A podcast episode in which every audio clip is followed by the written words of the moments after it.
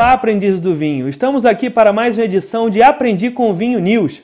Estamos aqui para falar de um caso recente em que o vinho afetou e foi afetado pelas relações diplomáticas entre países. Após a China tarifar em mais de 200% os vinhos importados da Austrália, por conta de problemas diplomáticos entre os dois países, um outro país foi beneficiado por essa ação. Recentemente, em 2019, a Austrália exportou mais de 1 bilhão de dólares em vinhos para a China e possuía um market share de aproximadamente 40% de todo o vinho importado pela China.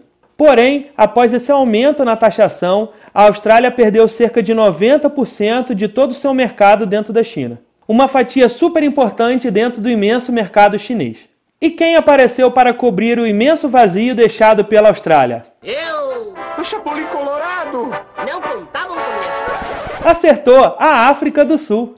A África do Sul, que estava com excesso de produção estocada dentro de casa por causa da pandemia, conseguiu exportar esse produto encalhado para a China, o que quase que instantaneamente tornou a África do Sul um dos maiores exportadores do mundo. Atender esse mercado não é tão fácil.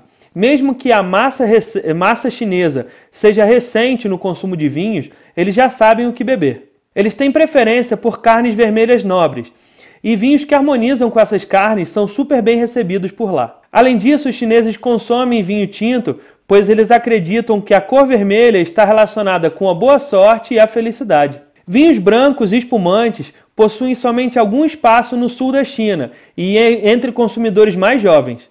Então os vinhos das variedades Pinotage, Cabernet Sauvignon, Merlot e os cortes de Cabernet Sauvignon e Merlot e Shiraz e Viognier sul-africanos estão se adaptando ao paladar chinês. Outro ponto a se observar é que os chineses não gostam daquelas tampas screw cap, como desse vinho. Eles preferem rolhas. Outro ponto interessante do mercado chinês é que eles preferem rótulos que tenham as cores vermelha, preta, dourada e prateada e rejeitam completamente a cor verde. A proximidade com as águas do Oceano Atlântico e a brisa refrescante que vem de lá, somado aos solos antigos e a história recente no plantio de uvas, dão à África do Sul uma característica única na produção de seus vinhos, com diferenças consideráveis aos vinhos europeus, mesmo, com, mesmo que seja a mesma variedade. Com isso, os produtores sul-africanos acreditam na expansão ainda maior no seu mercado, atingindo outros mercados consumidores, e também no desenvolvimento na produção do país. Então é isso, pessoal. Não esqueçam de curtir, comentar e compartilhar para que a palavra do Aprendi com Vinho atinja mais pessoas.